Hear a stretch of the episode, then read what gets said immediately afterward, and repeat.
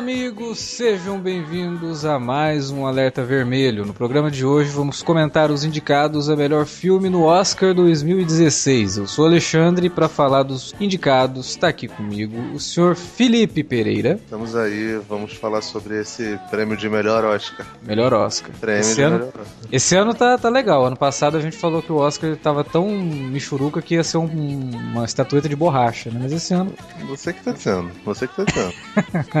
E também para falar dos filmes está aqui com a gente o Igor Frederico. Isso aí, sem substituir ninguém, sou titular hoje, né? De verdade. pra quem me conhece no programa sabe que eu tô sempre aqui. Tava O Igor- tudo planejado, né? Tava O- tudo... O Igor tá aqui hoje para acalorar a discussão, né? Porque a gente no último podcast que gravou juntos, que foi o podcast sobre o- os oito odiados, teve uma discussão acalorada. Eu acho que aqui a gente vai repetir a dose aí para comentar esses filmes. Se bem que eu acho que a grande maioria aqui a gente vai acabar concordando em alguns pontos. É, embora eu prefira também discussão acalorada, porque a vida não é mais legal com discussão. Cara, tá tão quente aqui onde eu moro que eu não tô querendo nada acalorado, cara. Então vamos lá falar do Oscar logo depois da vinhetinha.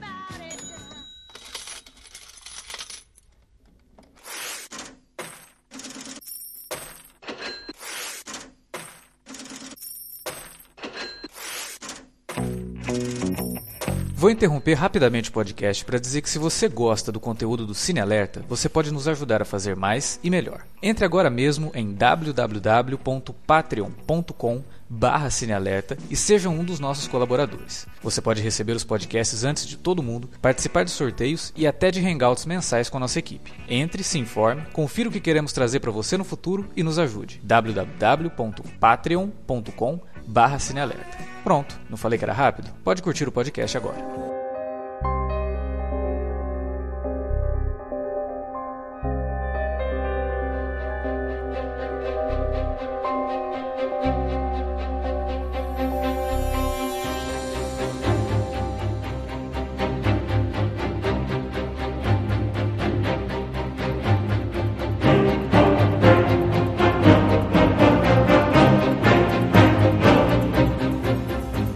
Muito bem, o ano passado fizemos esse mesmo podcast aqui para falar dos indicados, né, da época e fez bastante sucesso, a galera gostou, então eu acho que vai acabar virando tradição aqui no Cine Alerta da gente comentar os indicados ao Oscar. Como a gente não gosta de simplesmente falar, falar, falar, não dá para comentar tudo, não dá para falar melhor ator, melhor atriz, melhor ator coadjuvante, melhor atriz coadjuvante, melhores efeitos visuais, melhor edição de som, melhor não sei o que, não, não tem jeito. Então, Vamos falar da premiação mais importante, que é de melhor filme, para evitar também superficialidade, né? Falar dos filmes aí dá um bom espaço para cada um e a gente consegue comentar bem. Vamos começar talvez pelos filmes que a galera meio que concorda que, porra, não tem muito cara de Oscar, né? Podia. Filme é até bom, mas talvez pudesse ficar só no filme bom e, e o Oscar dar lugar para outros filmes que também foram bem interessantes em 2015. Que também todo mundo sabe que não vai ganhar. Tipo, todo mundo sabe. É, pois é, a gente vai começar com filmes aqui que a gente tem certeza. Então, os últimos filmes que a gente comentar serão aqueles que vão realmente estão tão mais propícios a ganhar por conta de outras premiações, né? São os preferidos, né? São os preferidos. Vamos começar pelos azarões. É, porque se der algum desses que a gente vai começar agora, vai ser sua surpresa. Parabéns, né? Eu ficaria feliz. Né?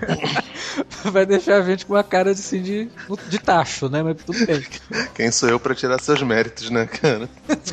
Então vamos lá, vamos começar com o filme de um grande diretor, né? Um diretor que escreveu o nome dele na história do cinema, que é o Ponte de Espiões do Steven Spielberg. Sinceramente, eu gostei muito desse filme pra mim, dos melhores filmes do Spielberg, talvez o melhor filme do Spielberg desde Munique. Munique pra mim é um marco assim da, da, da maturidade do Spielberg, que ele não retornou essa maturidade nos filmes seguintes, mas que no Ponte de Espiões ele parece voltar. Mas é daqueles filmes que você fala, cara, porra, será que precisava mesmo essa indicação a Oscar? Porque ele é bom, é uma boa história. O Spielberg tem uma mão assim nesse filme fabulosa, ele cria momentos incríveis, uma direção de câmera muito interessante. A câmera tá sempre em movimento, né? E ele dá muito destaque pro que tá acontecendo no background das cenas. Filme realmente muito interessante. Eu daria inclusive é, uma indicação pra ele, talvez pra uma direção de fotografia ou pra uma montagem. A montagem dele é bacana, mas será que merece estar aqui como melhor filme? Diz aí, Igor, o que, que você acha? Então, eu não vou discordar. É um bom filme, é ok. Mas eu vou falar que é bastante ok pra mim. Assim. Não sei se é o melhor filme desde. O que, que ele fez depois de Munique? Ah, não. Eu acho que Lincoln é melhor do que Bridge of Spies. Mas assim, questão de. O que você falou é bem de Spielberg, é um fato. É, em questão de blocking, né? De fazer a mise en scène, de cena, Spielberg sempre foi bom. Você pode olhar os primeiros filmes dele. Ele é um cara foda. Ele sempre gosta de fazer cenas com takes longos, assim, que você não percebe que é um take longo, porque ele deixar a câmera mais estática, ele não faz um plano de sequência mirabolante toda vez, mas ao mesmo tempo é um take só e tal. E nesse filme tem muito disso. A direção é, é a direção ela faz o que ela tem que fazer, mas ao mesmo tempo ela acaba sendo Spielbergiana demais. E isso do, do meio pro final do filme me incomodou bastante. A primeira parte do filme é um puta filme. Continuasse naquele esquema ali, daquele debate de, de, ideias, de moral e tal. Aquele. Todo mundo meio que sabe que o personagem do Tom Hanks é um personagem estilo John Stewart, né? É uma cópia, basicamente, é uma homenagem e tal. Todo puro e tal. E é, e é legal isso dele, é um personagem legal. Mas da, do meio pro final, eu começo a não comprar fica muito piegas, fica muito forçado, fica de, em momentos até ridículo. Aquela frase final que o personagem do John Rylance, que é pra mim fantástico esse. Mark, né? Mark Rylance. É, Mark Rylance. A Mark Rylance, isso. A, a, a, última fala dele é ridícula, é ridícula. Que ele dá o presente pro Tom Hanks e o Tom Hanks, ah, não tenho nada pra te dar ele. Isso é o presente que você me deu. É. é tão. É tão amer... Isso.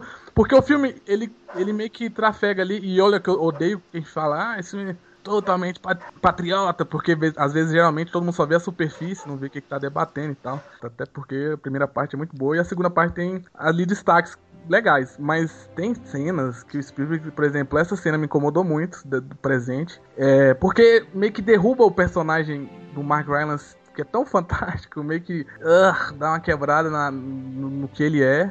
E também a, a, aquela rima visual que aí eu acho. Eu, eu, não sei se vocês discordam, mas assim, chega a me incomodar mesmo, que é a do da galera correndo no muro e da galera quando ele tá no trem dos Estados Unidos correndo. O cara incomodou. É, Caraca, isso. esse sinal. Ah, é tipo, termina com ele no trem. só, é. mo só, mostra ali que já os, a mulher com o jornal vê ele de outra forma. Já deu pra entender, entendeu? Mas aí tem o Spielberg, o lado Spielberg que aí eu, eu, que você não encontra em Munique. Em Munique ele é um diretor maduro que não se deixou levar pela esses, esses excessos de família, de beleza. Melodrama, né? Melodrama, exatamente. Melodrama que define Spielberg e no Munique não tem isso. É um filme frio, porque precisa ser frio. Esse filme aqui não é que precisava ser frio, mas aí é melodramático demais, ele passa a mão. Então, eu acho que é um filme que, assim, você vê, se você vê na sentada e tal, é legal. Você mas não, depois de dois dias não dá para discutir, senão os defeitos, assim. Não fica na sua mente e tal. E ele tá mais lá, eu acho que é, é, é um retorno bom do Spielberg. Uhum. O outro diretor que tá na lista também, que eu acho que só tá lá porque fez tanto filme ruim, tantos anos, que fez um bonzinho e aí já tá. Opa! Assim, é indiscutível que o, o Spielberg ainda é um diretor absurdo e que ele sabe, sabe fazer cinema como mais ninguém. De, de fato, ele é um cara absurdo, de, de um talento inestimável. E ele sabe contar história, é, as histórias através de, de, de, imagens, como quase nenhum diretor consegue, entendeu? Mas. O, o, problema de Ponte de Espiões, também não acho que ele seja um filme totalmente patriótico, não. É, ele passa longe disso, né? A, Talvez as críticas do, ao Ponte de Espiões sejam mais ou menos equivalentes ao que aconteceu ano passado com o Sniper americano, né? Mas, assim, diferente do, do, do Sniper, eu acho que ele é menos dúbio em relação a, a figura do, do, do personagem principal, né? Uhum. Se a gente for considerar, no caso, o personagem principal como o, o advogado, né? O Tom Hanks. Tom Hanks, é não o Mark, Mark Rylance. Desses últimos filmes dele, talvez tirando Tintin, que é uma animação, né? Uma, é, é um projeto muito antigo do, do, do, Spielberg, então, tipo, é mais ou menos como é o Frank Winnie pro, pro Tim Burton, né? Uhum. É, é, mais um ponto fora da curva da filmografia dele. O, o Ponte é o ápice dessa nova fase do Spielberg. E me incomodou especialmente essa cena que você falou, Igor, porque ele bota num, num contraponto nenhuma, não é nenhuma questão só de patriotismo, cara, mas de, de sabe, refutar o, o soviético e ainda e apelar para um, pra um arquétipo que é mega Guerra Fria, sabe? É completamente incondizente com a, com a realidade hoje. A Rússia não é mais a, a União Soviética, as pessoas não precisam ficar olhando desse jeito, entendeu? Isso é, isso é uma. Isso eu uma... acho que atrapalha o filme, Felipe, porque o personagem, né, o coadjuvante lá, ele é um, um belo contraponto porque ele é tridimensional. Ele Sim. não é esse retrato bidimensional que o final entrega depois. Sim, é, dá a impressão que ele é um filme que foi feito hoje, mas com um final pensado na década uhum. de 60, né? É, Sim, e o mais engraçado é que ele foi feito em várias mãos, né? Os irmãos Coen reescreveram o roteiro. Isso, é. Mas eu acho que eles não mudaram o final, então... É, cara, esse então... final, para mim, não tem nada de Coen, assim. Eu duvido que tenha sido escrito não, então, por eles. E é, assim, você nota porque é incoerente com o que mostrou antes. Por isso que isso. me incomoda muito. Ele, é. ele quebra o próprio, o que o próprio filme tava dizendo ali, com aquela amizade dos dois, com ele enxergar o soviético de uma forma diferente, com ele lá e ver que tem vários níveis de, né, de pessoas, assim, como tem nos Estados Unidos Sim, também. Exato. Tem um agente no... deles, como eles têm um interesse tal e tal. Mas aí dá o presente, ele vira o americano herói, salvou o dia e a, a União Soviética é uma bosta. tipo, é, mas não sei, cara, que se a gente for, for analisar, o último filme que os Coen não dirigiram e entregaram na mão de alguém foi o Invencível, que é cheio dessas, dessas armadilhas piegas, né? Então... É estranho isso, né? É. Não, mas é, se você pegar os outros velho. que eles escreveram que não são deles, parece que eles, eles entendem como eu vou ser hollywoodiano. Aí eles fazem coisas assim piegas, mesmo forçadas. Uma coisa, vocês estavam falando da questão do patriotismo, né? Eu, eu, até quando eu assisti o filme, eu até comentei que ele me parecia muito mais querer mostrar assim, falar, gente, não adianta a gente ficar dizendo que a gente é a melhor nação do mundo se a gente não pratica isso e tentar praticar, entendeu? Então, tipo, ele, ele tenta mostrar uma coisa que seria o ideal, né? Olha, a justiça, ela, ela, não, ela é cega, ela não, não, não tem que ver se o cara ele é comunista, ou se ele não é comunista, se ele é americano, se ele é russo. Se existe uma justiça, ela tem que ser empregada. Tem né? que ser universal, né? Exato. E, e é uma das isso... coisas mais belas do filme, inclusive. Pois é, isso é um ideal, assim, totalmente utópico. A gente sabe que é. Mas o filme demonstra e enaltece isso. Então você fala assim, não, o filme ele não é patriota. Ele simplesmente está dizendo, ó, esse é um valor que os americanos gostam tanto de dizer que tem, mas que no fundo, no fundo não tem. Porque aí o juiz lá que vai julgar, não, ó, você vai ser o advogado do cara, mas é só para efeito da gente fazer de conta que tá dando justiça pro cara, entendeu? E ele, não, peraí, como assim? Vocês estão me chamando para ser advogado, né? Então, isso é uma coisa legal que o filme faz. É o, no momento que ele pega e cria essa rima visual, falando assim, olha, né, os caras lá pulavam o muro e eram assassinados, mas aqui nos Estados Unidos eles têm liberdade para isso. É, é assim, é, é vomital. Dá uma estrada no ponto fora da curva que é o personagem do Tom Hanks, né? Pois é, cara, isso é realmente problemático, né? Esse finalzinho do filme. Essa, porque essa digestão a digestão desse sentimento é feita por ele, né? É, pois é. Acho que é nenhuma, tipo, pelos mesmos olhos da pessoa que olhou pro soviético, né? Porque, aliás, é carregado de nuances. Em momento nenhum,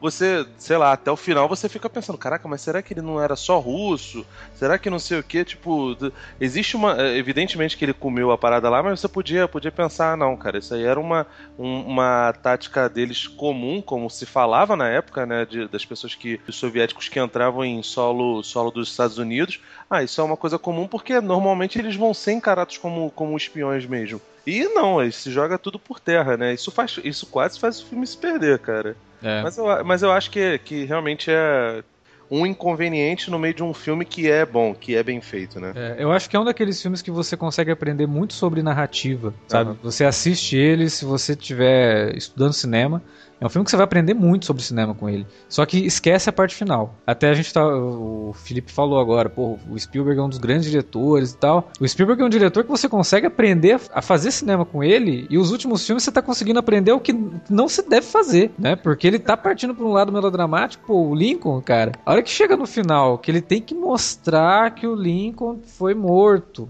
Mas é um problema de Lincoln também, eu concordo.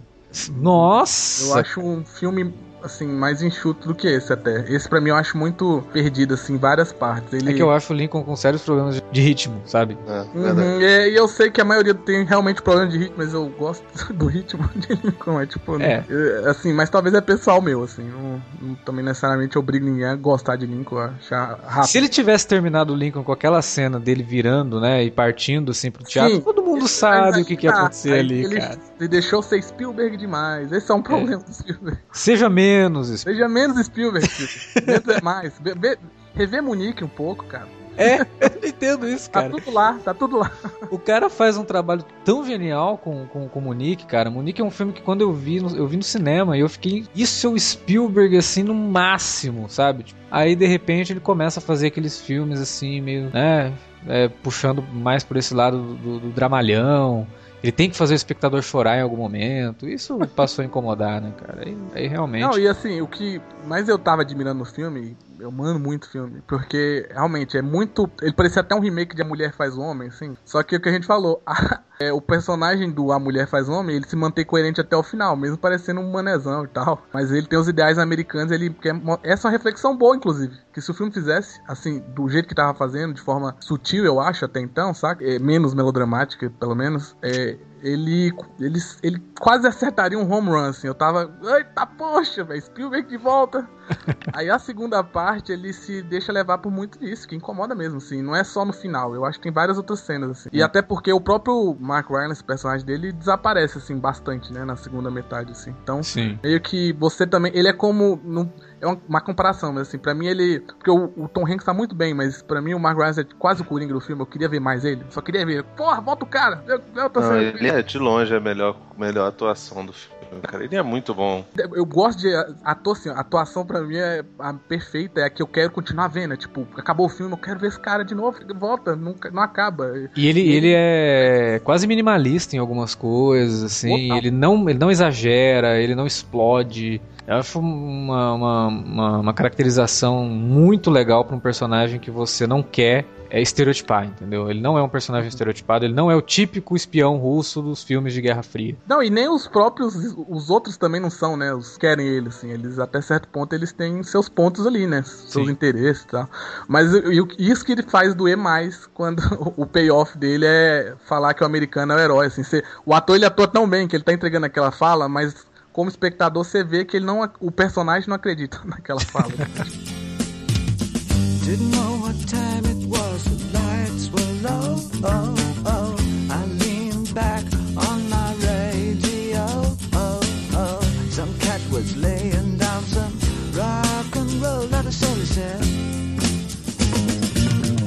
Igor, você tinha falado de um outro diretor também que esse ano retomou aí os trabalhos, né? Retomou de uma forma bacana, trouxe um filme muito bom, mas que também a gente sabe que não vai levar, que é o Perdido em Marte. Ele não necessariamente retomou os trabalhos, é que ele lança um filme quase todo ano. Não, é, retomou os trabalhos de forma digna, né?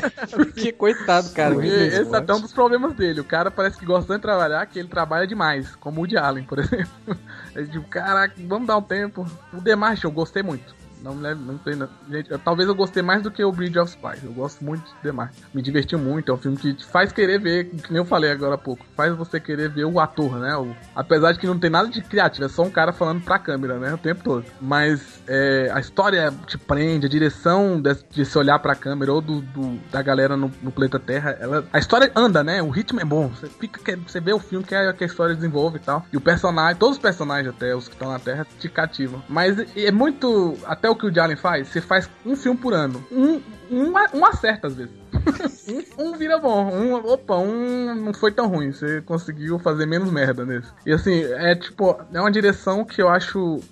Apesar de que eu gosto muito dos planos gerais, assim, aéreos, que ele faz de Marte. É... Tecnicamente, os filmes do Ridley Scott nunca desapontam. Nunca, nem efeitos e visual, né? Nunca. Esses planos que você tá falando do The Martian, ele já tinha feito lá no Prometheus. Sim, mas é porque eu acho que casa. Não, mas eu acho Caramba, que casa. Cara, a... difícil, velho, difícil. Aquela cena do início do The Martian, que é a que deixa ele sozinho, que tem aquela tempestade, aquela cena tá no é, Prometheus, é... cara. Mas é a cena que eu menos gosto do filme todo, eu acho a mais mal dirigida. Eu acho que tá muito. Posso falar? Eu, eu, acho que o problema do, do, Ridley Scott é que ele é um cara que as pessoas levam muito em consideração uhum. e acabam superestimando o talento deste, deste cara. Tipo assim, ele, ele é um, um, diretor ok, ele não é um dos melhores da, da, da, sua geração, ao contrário. a geração dele é o De Palma, é o próprio Spielberg, é o uhum. Coppola, é o Scorsese, e todos esses caras têm pelo menos uns cinco filmes memoráveis na filmografia, e se você for colocar o, o, o Ridley Scott, você não tem. Não. Bons filmes deles indiscutíveis são os três primeiros: o Duelistas, Blade Runner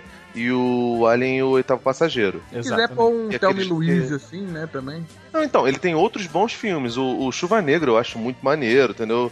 O Thelma Luiz é um filme legal. Falcão Negro e Perigo é um filme legal. Eu não vou botar o Gladiador porque eu acho o Gladiador mega piegas. Assim, até aquele do, da, da Demi Moore é um filme divertido. Agora, Sim. as últimas coisas que ele fez, Robin Hood. Nossa. Conselheiro, conselheiro, Nossa, o conselheiro do crime é insuportável. É, é, pra, é pra matar as pessoas, seres humanos, sabe? Você, Nossa, aquele filme é terrível. O, o Prometheus e o, o Êxodos, que deveria se chamar Gladiador 2 A Missão, porque é exatamente a mesma trajetória, são terríveis. Então, tipo assim, ele é um diretor que sabe posicionar sua câmera, mas ele perdeu com o tempo a. a, a Mágica do cinema. O mojo. É, também. Ele, ele, Mojo. ele perdeu o mojo, tipo assim, de conseguir mexer em roteiros que são ruins Uhum. e transformar em coisas boas. E assim, ele não trabalhou com gente ruim. O Damon Lindelof, por mais que a gente crucifique o cara pra caramba por causa de Lost, esse negócio todo, ele era um cara que todo mundo levava muita fé, que ia, que ia dar certo pra caramba no Não, cinema e na televisão, Ele sabe? continua, né? Leftovers é uma das melhores séries atualmente. Sim, é exatamente. Então, tipo assim, não, não é só por causa disso. Eu acho que a diferencial no, no Perdido em Marte, evidentemente, que é a boa direção do, do, do Ridley Scott. Mas eu dou muitos méritos pro nosso querido Drew Goddard. E vamos Ah, lembrar, sim, sim. mais uma vez, que, que, que foi o cara que basicamente assinou e, e deu uma, uma vida pra série do, do Daredevil, né? Do, do Demolidor. Não, o Drew Goddard é cria do Joss Whedon, né? É, já trabalhou com o Joss Whedon várias vezes e é um cara que sabe escrever. Isso a gente não tem dúvida nenhuma. Ele é um bom roteirista. Mas o Ridley Scott, que ele acho que ele conseguiu unir muita coisa, cara. Ele tem um bom elenco. Sim, uma trilha É, sonora Matt- absurdamente Trilha sonora fantástica, tanto a incidental quanto a trilha, né? A trilha Aham. de- com músicas mesmo, assim. E um elenco, cara, que, porra, o Matt Damon tá bem demais. O Jeff Daniels tá divertidíssimo. O, o Sean Ben, porra, tem uma referência ao Senhor dos Anéis com, com o Sean Ben lá que é Maravilhosa, maravilhosa. excelente, né? O Chuvetel Ejiofor, que é um cara que eu gosto muito. A fotografia é, é divina. E, cara, até o figurino dele é muito maneiro. Aqueles, aqueles tons de laranja é sensacional, né? O pensamento do Ridley Scott ele é sempre no visual, né? Então, a- o que ele cria ali com aquele uniforme alaranjado, né, usando ele como contraste no próprio cenário de Marte, não é qualquer diretor, sabe, que tem esse olhar. Você precisa de ter uma equipe criativa por trás pra ficar fazendo. Ele não. Ele é a equipe criativa dele. Ele tem o diretor de, de arte dele, mas ele era diretor de arte. Ele chega na sala de direção de arte, isso você pode ver em qualquer documentário sobre os filmes dele. E cara, ele que fala, ó, não, isso aqui não tá, isso aqui não, isso aqui não, isso aqui não. Aqui tá legal. Não, isso aqui não, isso aqui não. Ele tem a visão, ele sabe o filme que ele quer fazer. O E ele, problema, ele desenha os storyboards. ele faz o storyboard, Basicamente, exatamente. define o filme, né? Ele sabe. Exato, ele pensa Só que ao filme mesmo tempo, Alex, o que eu, ele, tipo, ele deu uma entrevista recentemente naquelas mesas redondas do Hollywood Reporter, da última que teve, e aí você vê o que, que falta, por exemplo. Você tá falando, por exemplo, ele pensa no visual, ele sabe como fazer e tal, e ele meio que explica lá, uma hora ele fala assim, não, quando eu chego no set eu sei como é que é, a câmera ali, pá, pô, ação, falação, se der errado, não vai dar errado, não sei o quê, porque eu já treinei todo mundo, sei lá, saca? É tipo um ditadorzão, e ele sempre foi, né, no, no Sim, set. Mas você sabe, parece faltar alma.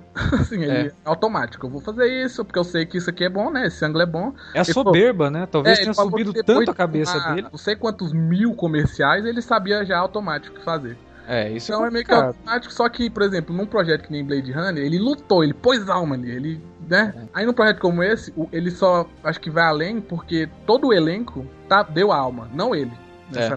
Mas assim, É um conjunto, né? é, quem você tá vendo tá movimentando o filme, tá te fazendo querer ver. Mas não necessariamente, ó, que fantástico ele ser indicado a diretor do Globo de Ouro, eu também não. Ah, Não, mas é um filme de comédia, né, cara? Ganhou lá o Globo de Ouro É, melhor, melhor comédia. Mas então, é, é- é um filme que basicamente serve pra pra ele se apagar em torno do, do resto da, da equipe. O Êxodos, cara, ah não, ele tem um figurino bonito, legal, ele tem um figurino bonito, se você olhar de longe, agora você bota merda no filme, fica horrível. Porque, porque não cabe, sabe?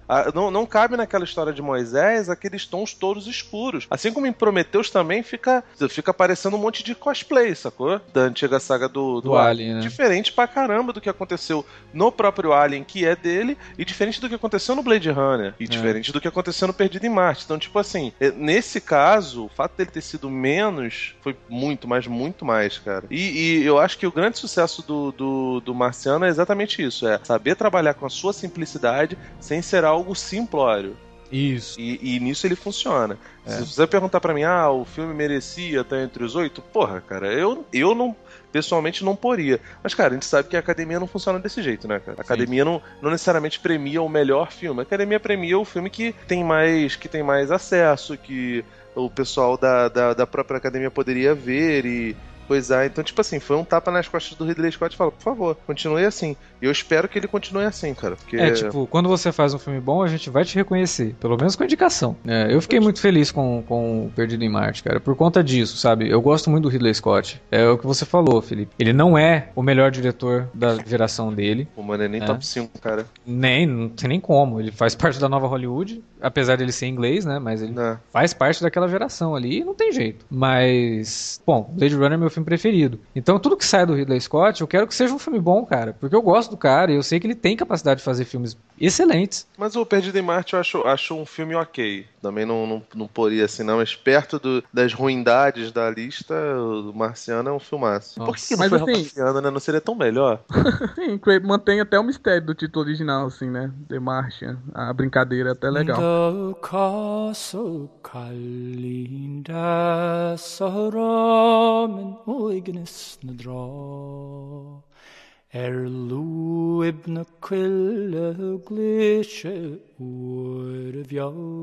Law Terceiro filme. É um filme que eu acho que vai gerar uma discussão maior aqui, porque temos divergências. Brooklyn, filme que fez bastante sucesso, né, no Festival de Sundance, foi ovacionado e tal, todo mundo falando muito do filme, e foi um dos últimos que eu vi, inclusive, assisti essa semana.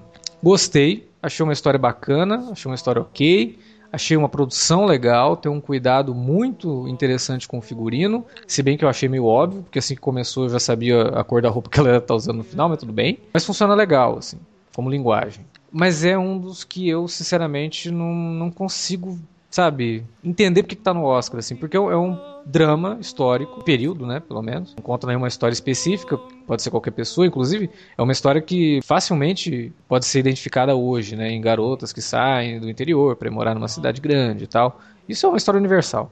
Mas, pô, não sei, cara, é eu acho que ele sofre um pouco do mesmo problema do ano passado, não tão exagerado quanto, mas no caso do Teoria de Tudo e Jogo da Imitação, sabe? É um, é, é um filminho bacana, mas montadinho Nossa, demais. você ofendeu tão agressivamente. É, agora. não, desculpa, eu sei que eu exagerei, Ah, mas cara. assim, ele é montadinho bem demais, sabe? Ele é muito feito sob medida, é isso que eu quis dizer. Eu também não, Não, gostei, não, mas, pô, comparar não, com a teoria de desculpa. tudo jogo da imitação é, uma, eu- é maldade. Eu pedi Não, desculpa antes, Porque eu, eu falei que eu tava exagerando. esses filmes são produzidos com uma desgraça de preguiça. Não, é, eu tão sei. forte. Mas é que eu quis dizer-. Não, eu, eu entendi que o Você Alex entendeu? tá falando. Ele tá Tipo, falando, tipo ele é assim, muito o, montadinho pra ser premiado, sabe? Pra ir o visual dele é muito bonito, como são. O visual do jogo da imitação é maravilhoso, cara. A teoria de tudo eu acho já, já mais ou menos. É, um pouco Mas aí. assim, o visual do, do teoria da, da, da- do teoria da imitação Você é vai- muito legal. Vai cometer o mesmo erro que eu fiz no ano passado, inclusive.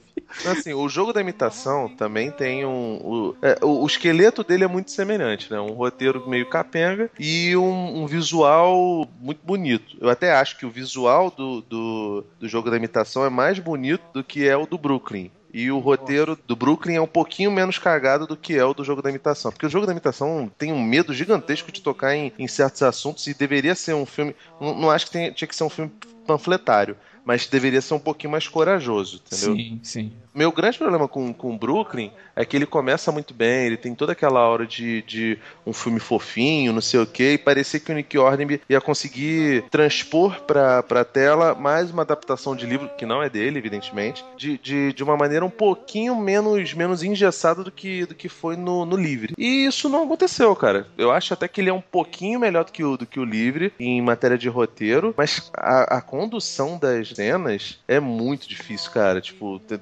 muito, mas muito problema. Também é atrapalhada pela, pela direção, porque é tropa pegar pra caramba, entendeu? Mas, cara, tem horas que soa frio, sabe? Sabe? Sabe? Parece uma coisa meio, meio frígida. E aí, pior, aí a, o- a fotografia e o figurino, que são muito bonitos, acabam até atrapalhando essa, essa situação, porque o cara não sabe conduzir. Vai lá, Igor, sua vez. Defenda o filme que eu sei que você curtiu. John Crowley, né? É o John Crowley. Ai, vamos lá, eu discordo muito da direção e com a comparação que vocês fizeram, porque os dois diretores dos dois filmes que vocês mencionaram, primeiro que são, caraca, são, são, são pagos pra fazer aquele filme, principalmente É, o da é, imitação. não, o da sabe. imitação, você sabe que o Harvey Weinstein colocou ele lá pra caçar o Oscar. Especialmente o texto que você falou no, da imitação, que eu não sei como é que ficou aqui tradução, da Imitation Game, ele, você falou, é, ele tem um problema de ser covarde, é ridículo, e ser ruim é muito mal, é só ruim, é roteiro péssimo, assim, as falas, e aí o, não tem direção, porque o, o, o Sherlock lá o Cumberbatch não, não sabe o que fazer, aí ele faz uma afetação estranha. Nossa, é uma bagunça que é, basicamente tá lá, olha, é montado aqui para caçar o Oscar, é isso. O Brooklyn, eu acho que primeiro, ele não tem nem a opção de caçar o Oscar, assim. Ele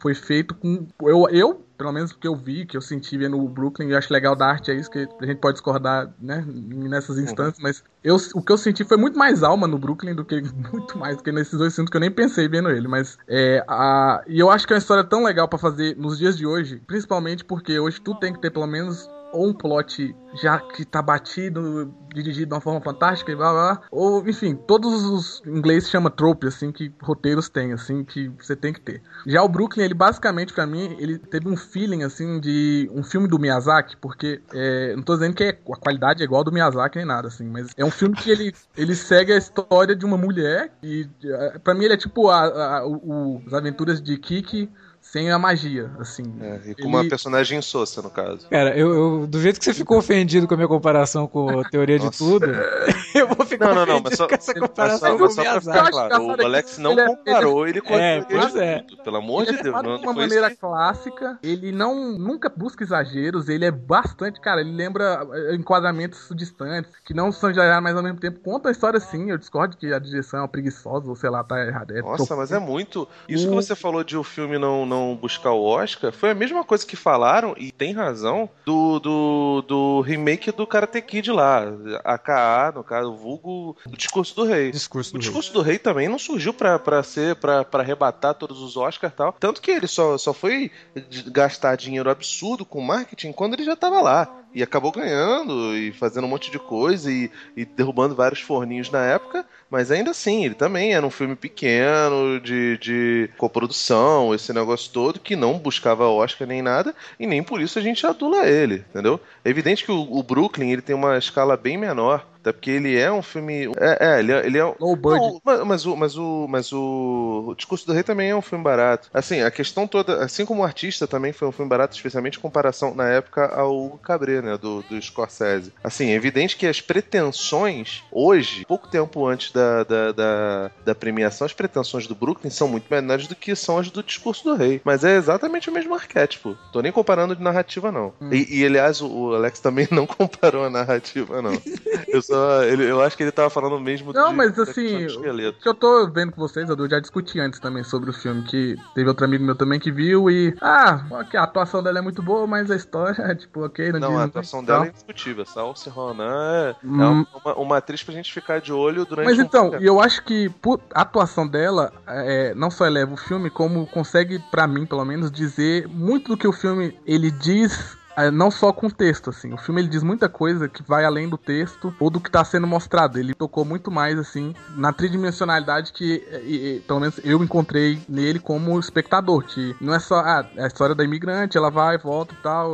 Um roman um rom dois romances, um aqui e um lá. E, enfim, ela volta e, enfim, cresceu.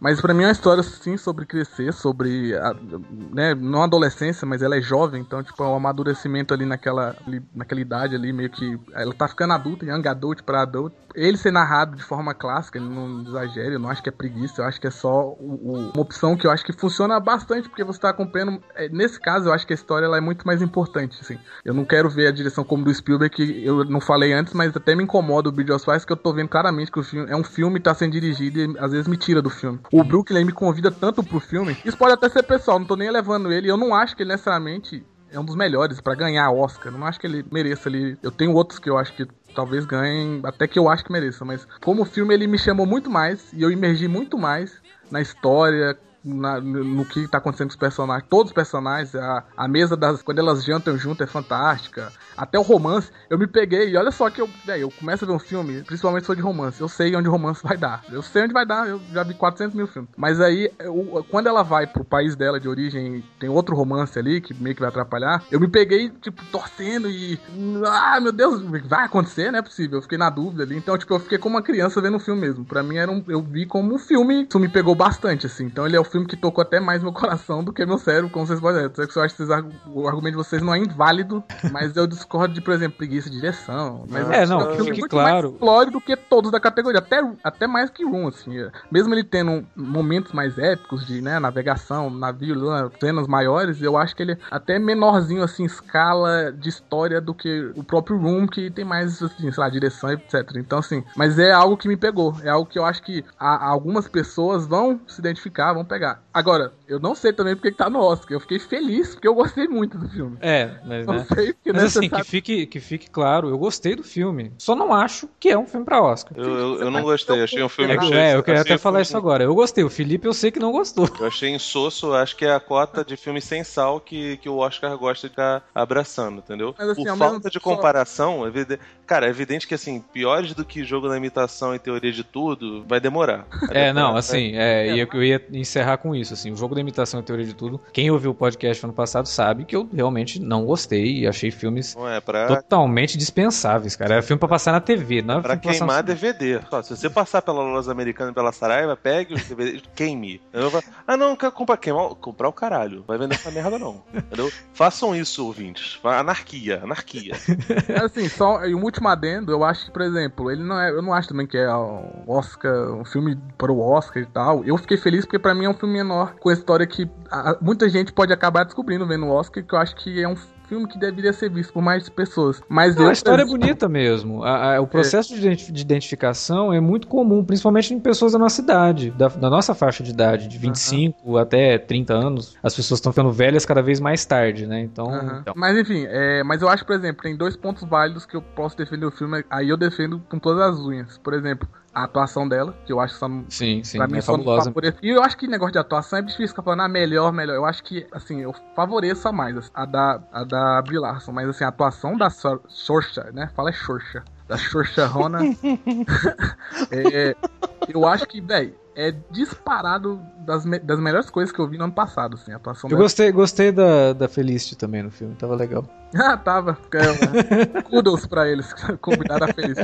E a trilha sonora, que eu acho um absurda, de Bridge of Spies, quando a trilha sonora mais sem inspiração do Thomas Newman tá indicada na categoria, e a trilha sonora de Brooklyn, por exemplo, não está, ou a de Carol. É, a trilha, a trilha é verdade. Da- Das Eu duas acho é um muito boa. absurdo, é uma falta de criatividade a, a de Bridge of Spies, e eu amo. O Thomas Newman é um dos meus autores favoritos de trilha sonora, mas compositores, mas Bridge of Spies tá lá. No, É, isso daí é uma coisa que a gente acabou deixando pra lá, mas é verdade. A trilha do Bridge of. Spies é muito fraca, cara. Então, por exemplo, o que eu tô apontando é que, ah, mesmo não sendo o filme pra estar indicado a melhor filme, eu acho que ele ainda tem até elementos que poderiam estar no Oscar mesmo, assim. Eu acho Sim, não, com é- certeza. Figurino, é, até, até, a- sei lá, vai, num, num desenho de produção, cara, num filme que custou 10 milhões, os caras conseguirem recriar a época que eles recriam de Assustador. É perfeito, cara. Tá excelente. Tecnicamente o filme é maravilhoso também. Eu acho que ele deveria. Nesse sentido, sim. Nesse sentido, ele poderia estar mesmo mais proeminente no Oscar.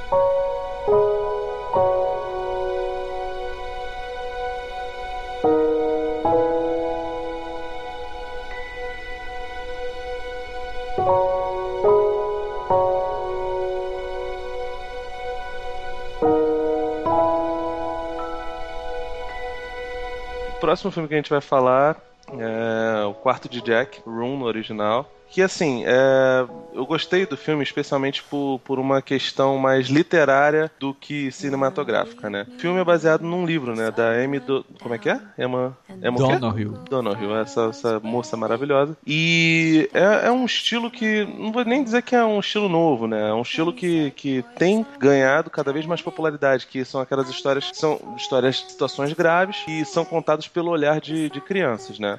Recentemente, um dos filmes que foi indicado até alguns prêmios de, de Oscar nos últimos anos aí foi aquele Tão Longe, Tão Perto, né? Que tradução terrível, inclusive.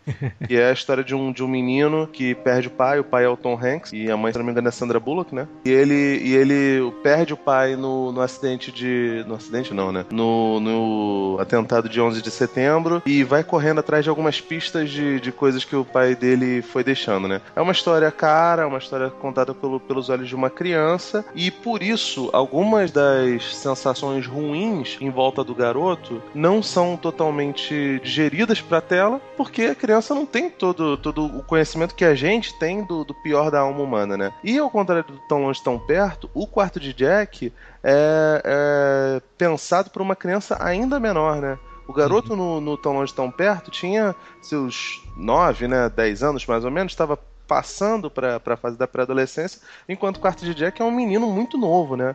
O personagem do Jacob Tremblay é muito novinho, tanto que ele até tem um cabelo gigante, em todo momento ele é confundido, é. tanto pelo espectador quanto pelos personagens externos, como uma, uma menina por conta do, do cabelo grande. E assim, o filme não, não faz uma introdução, tipo, tá acontecendo uma coisa terrível. Uhum. Ah, um quadro de terror está assombrando essa família. Não, não é desse jeito. Ele estabelece um ambiente meio esquisito de uma mãe cuidando cuidando do, do próprio filho, né? a Brie Larson cuidando desse menino, do Tremblay, e com o tempo vai mostrando o tipo de abuso que ela e a criança vão sofrendo, né? E... É até legal desse filme, inclusive, a pessoa que assistir sem saber nada sobre o filme, né? Chegar num determinado ponto, antes de ter uma revelação realmente do que está acontecendo, e parar e falar, cara, o que realmente está acontecendo aqui? Tipo, ela é uma mãe é, em pobreza extrema, né? Porque ela tá num quartinho que parece uma favelinha, né, cara? Parece um barraquinho de favela. Sim, Você poderia muito bem encarar aquele começo como, porra, talvez ela seja uma mãe, né? Que... Talvez até um bunker, né, cara? Sei é, lá, será que teve... Guerra. É, entendeu? e aí o filme zumbi. vai levando de uma forma, a hora que vem o negócio, você fala, cara, não acredito que é, é isso. É, até porque, como é pelos olhos dele, ele também não tá entendendo. Isso. Vai, você vai entendendo com, quando ele, ele cresce, ele faz aniversário no começo, e aí você, ele cresce mesmo. Então ele é. começa a ter mais curiosidade, vai aprendendo e a gente vai aprendendo sempre com o Jack. A gente vai tendo as sensações e uh, o que o Jack tá sentindo ou pensando. Então, é justamente por isso. Ele não, ele meio que também tava perdido, ela, porque ela, fantástico, que como mãe, a personagem é incrível, ela protegeu ele de toda essa escrotidão. Ela nunca, nunca falou, né? Nunca deixou o cara ver ele, por exemplo. Então, sempre ficou para ele dúbio e pra gente que acabou de entrar na história. Então, a gente tem que acompanhar mais ou menos o que, que ele tá falando pra gente, né? O que, que ele tá mostrando, pensando. Então a gente vai descobrindo com ele, e isso é narrativamente, do jeito que é feito, é fantástico. Com o mínimo de exposição do texto, né? A gente Pode descobre ser. que tá acontecendo uma, uma, um abuso com as imagens. Sim, e até interessante que é, até vendo, por exemplo, ele fica no armário, né? Uhum. Tem, na primeira vez que rola, eu ainda não tinha caído a ficha. Ah, será? é, porque ela poderia ser uma prostituta. É, eu... Que colocou que tem um filho e que é o, o carinha que visita ela toda noite, né? Um cliente. E o mais legal é que eles mostram o mínimo do cara, pra Isso. começar, né? É, é, já deixa aquele ar meio de assustador mesmo, é, né? Cara e a, a, própria autora falou que tava cansada já de. A, a América mesmo, ela vangloria muito psicopata. Tem mil séries sobre psicopata, Isso. estudando psicopata e tal. E ela, ela tava falando sobre as vítimas mesmo. Então não... Exato. Tanto que quando, quando eles fogem, o cara desaparece da história, é, assim. Você não tem mais que ficar. Você só ouve por jornal e muito assim, se você prestar atenção, assim. Exatamente. Isso eu achei fantástico no filme. Essa coisa de que, olha, o foco é nela e na criança, no abuso que ela sofreu e que gerou essa criança. Cara, em, em, tempos onde, onde a imprensa, especialmente a brasileira, romantiza uhum. a violência contra a mulher, porque é um filme sobre abuso. Isso é meio que um spoiler, mas pelo amor de Deus, né? Se você. Não, agora as que. Pessoas tão, as pessoas estão vendo, a gente tá falando sobre o Oscar, né? Então. É, depois de todos é, é, O, o Quarto de Jack é um filme sobre abuso. E, e abuso muito sério. Sim. Entendeu? Então, tipo, tudo. A, a fotografia dele, mega escura, a iluminação precária, tudo isso mostra um ambiente de opressão que, apesar de ser adocicado por, por, por ser uma criança, o protagonista, e por ele falar as coisas, e, e por ser um personagem meio apaixonante, ele ainda assim fica. Ele, ele brinca com seus sentimentos. Ele te bota em, em, dois pontos extremos gigantescos. Tipo, pô, não, o Jack é um menino tão fofinho e tal. Ele consegue viver a par disso, mas aí você vê o sofrimento que a mãe dele tem para que ele faça isso. E, cara, você não sabe o que sentir. É, é esse tipo de, de, de, brincadeira que, que eu acho até meio cruel da, da parte do Lenny Abramson, né? Que já tinha feito um filme lá, mega, mega louco, né? Que é aquele Frank lá com o Michael Fassbender. Ah, verdade. Do, do, do maluco do, do cabeção. Mas que também ele falava de vários problemas, mas sem falar diretamente sobre os problemas, né? Sim.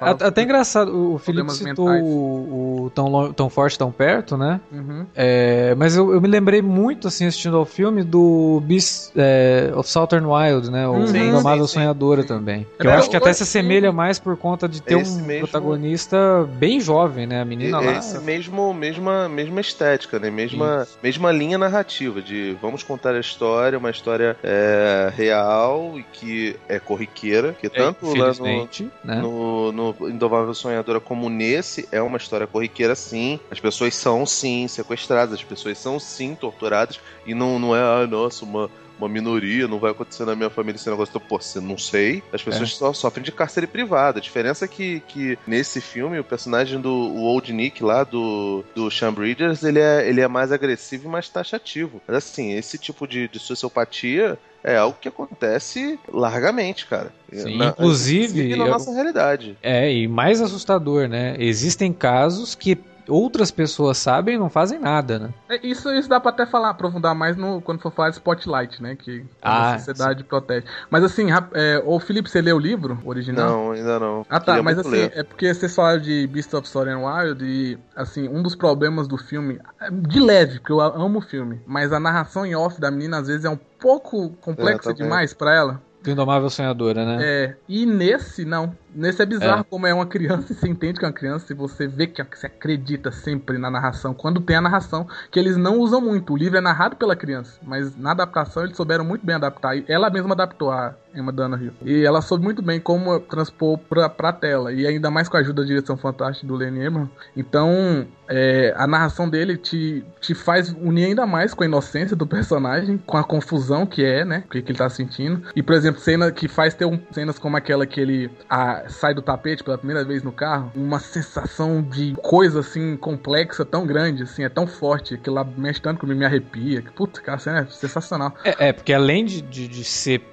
pela narração da criança, a gente também vê muita coisa pelo olhar dele, né? Quando- essa é uma cena fantástica pra dar esse exemplo, mas depois também quando ele já tá, né, que pegaram a mãe dele já e levaram pra casa dos pais dela, dentro da casa os adultos chegam, né? Chegou o avô dele, né, que é o pai da, da mãe dele, chega a avó e aí chega o cara com quem a avó dele tá morando hoje e fica aquele monte de adulto conversando na sala, aquela sensação de confusão que ele vai passando. Uhum. Não, e outra daquele- coisa que eu acho que é um detalhe muito grande, legal nessa cena também, que é dos olhos dele, é quando o padrasto aparece, o padrasto da menina, Uhum. e ele tá nas sombras, porque ele não via muitos homens. Isso. E ele aparece nas sombras, ele é todo cabeludo, aí meio que você. Hum, você fica. E eu fiquei com a sensação, tipo, eita, esse cara é meio suspeito. Mas Eu depois. fiquei, eu também, também. Mas É? isso é ótimo, cara, porque é aquela coisa de que uma pessoa que passou por um abuso desse, qualquer pessoa se torna suspeita. É, e, e- e principalmente, por exemplo, a criança que não entende, né? Um homem Exatamente. que só viu um homem, né, na vida dele. Ele, e, por exemplo, o primeiro encontro contato com outro homem é o policial. Tem, tem um policial e um outro policial, uma mulher e um homem. E o policial homem é um cuzão.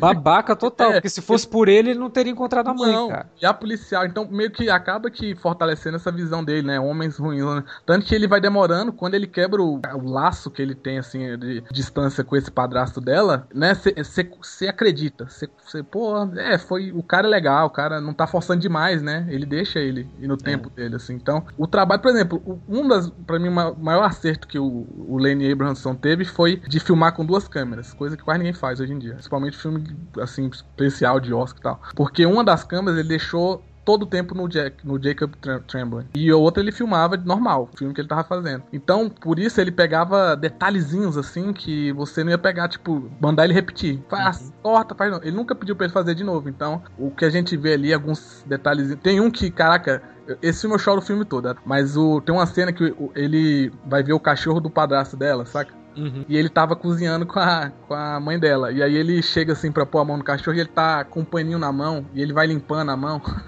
é tipo, tem uns detalhes, coisa bem pequena no filme. E esse filme ele é de detalhes. Não dá pra, tipo, ah, você tá besta olhando isso aí, não vai. Mas todo o filme é detalhes. Porque ele sai do mundo pequeno, ele vai pro mundo um pouco maior, mas ainda assim ele fica entre os dois personagens, num universo pequeno deles. Então, todo detalhe que o Lenny Abrahamson, que eu acho fantástico, eles são uma das melhores também desse ano é, faz, principalmente até, por exemplo, dá pra falar de técnica, o foco que ele usa no quarto, né? Eles também fizeram a escolha de não abrirem paredes do quarto. Eles fecharam o quarto e todo, tudo foi filmado dentro das quatro paredes. Então ele acabou tendo que ser mais criativo para deixar o quarto maior. E quando a gente tá no quarto, no- nas cenas que não são obscuras, a gente tem uma sensação de que é até um pouco maior, né? Tipo, É. eles convivem bem, ele corre, ele brinca, e você fica, caraca, né? Grande, e é um quartinho mesmo, é um quarto minúsculo. Então, mas ele- reflete isso depois no final, né? Quando eles vão revisitar o quarto, que o menino entra e a gente tem a mesma sensação que o menino. Exatamente. Caramba, é só isso o quarto mesmo, né? É, eu cresci, né? E a porta, mas ele fala também, né? Não é o quarto se tiver a porta aberta. É, exato. Um acerto gigantesco de ter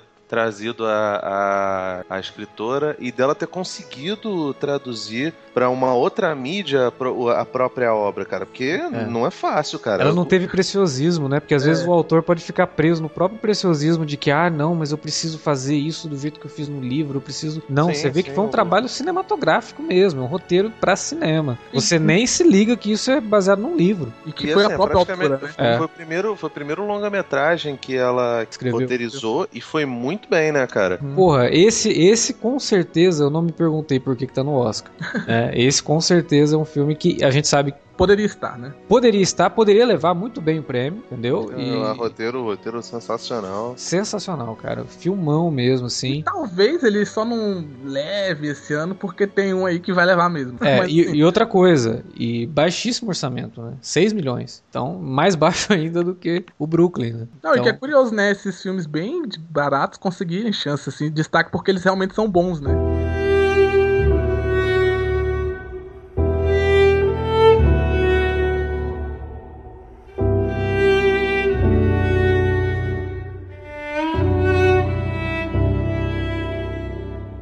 Tem um filme que tá indicado ao Oscar de melhor filme que a gente não vai comentar aqui no podcast, que é o Mad Max Estrada da Fúria. Nossa, por que vocês não gostam? Não, vai ter um podcast inteiro dedicado ao filme, que é o Alerta de Spoiler que a gente lançou ano passado, na época do lançamento. Então, tá o link aí na, na postagem, clica aí, ouve sobre o Mad Max e depois você volta aqui. Não, depois você ouve o Mad Max. Vamos falar de The Revenant, que é o regresso, filme do Alejandro Inharrito com o querido Leonardo DiCaprio, que finalmente vai ganhar um Oscar esse ano. Cara, se ele não ganhar. É... Cara, assim, pra começar, eu só queria deixar claro que acho mega repetitivo e chato pra cacete essa merda dessa brincadeirinha de ai, nossa, pô, vai acabar a zoeira esse negócio. Foda-se a zoeira. Pelo amor de Deus. Cara, cara Não é vai acabar a zoeira, sabe por que não vai acabar a zoeira? Porque mesmo que ele ganhe o Oscar, o prêmio vai ficar muito mais famoso por dar um Oscar de melhor ator coadjuvante pro Stallone, cara. Ele vai ficar totalmente ofuscado esse ano. Coitado, né, velho? Coitado. Mas assim, o, o- as pessoas ficam perguntando: ah, mas ele merece, não sei o que, a melhor atuação dele. Cara, Oscar não se trata disso. O, o Infiltrados, que é um filme que eu gosto muito e sei que o, que o Ale- Alex não acha. Essa, essa parada toda, ele não é o melhor filme do, do Scorsese, não é nem o melhor filme entre os indicados a- Oscar de, durante toda a carreira do, do Scorsese e ganhou. Porque a academia é assim, ela normalmente pega um, um cara grandioso, às vezes sequer premia, Kubrick, Hitchcock são, são dois dos, talvez, é, dois dos, dos, dos diretores que, que estão no top 5 de quase todos os cinéfilos do mundo e nunca ganharam Oscar, entendeu? Então as- a academia às vezes pega um artista que é muito talentoso e que produz muito pra, pra academia e o premia por, por, por coisas que são injustas. Não estou dizendo com isso que o papel do DiCaprio nesse filme seja algo injusto e ele não seja um cara premiável. Evidente que não. Para variar, o DiCaprio tá, tá se entregando muito bem. E ele é um, um ator que soube se reinventar depois do, do Titanic, né, cara? Especialmente com, com Scorsese. Com Scorsese, com Spielberg. Ele fez. é, O, o Prenda-me se for capaz é um filme que todo mundo fica falando que é, que é bastante brega, esse negócio todo. Só que ele tá muito bem no filme. Eu gosto E- bastante do Prêmio Se For Capaz. Eu também, cara. Eu gosto Acho, bastante. acho uma delícia esse filme, cara. Até de Nova York, que é um filme terrível, terrível, e que tem uma ótima atuação do Daniel Day-Lewis, tem uma ótima atuação do Leonardo DiCaprio. Em O Aviador ele tá muito bem. No último, né, o Lobo de Wall Street, ele é mais ou menos o, o, o muso do, do, do Scorsese, como foi durante muito tempo o Robert De Niro. Ah, ele não pode ver um ator com um sobrenome italiano que ele fica maluco. Não é. Fazer o quê, né?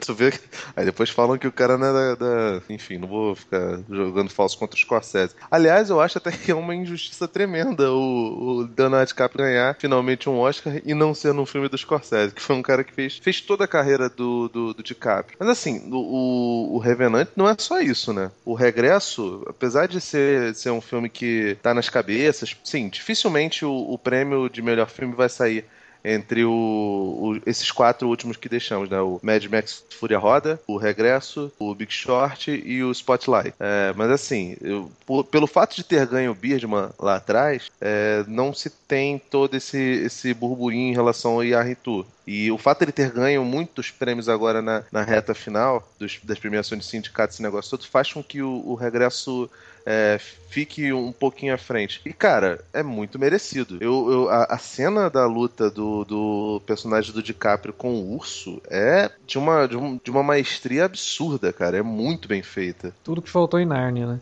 Eu, eu acho assim que o Eu já não acho que é merecido, já vou jogar no ar aí. Então, eu acho. Eu preferiria que o Regresso ganhasse melhor filme do que o Inha- o Inharritu ganhar de melhor diretor e dar o prêmio de melhor direção pro George Miller. E pelo que eu tô vendo, vai acontecer uma coisa que era o que eu não queria. Talvez o Inharritu leve melhor diretor e como melhor filme acabe saindo um outro, que eu até acho que merece muito mais do que esse. Tomara que seja Spotlight. É, mas o eu não queria esse prêmio pro Inharrito, cara, porque o Inharrito pra mim, bom, eu sei que vocês gostam dele, mas eu vou ter que dizer assim, Quem sozinho gosta?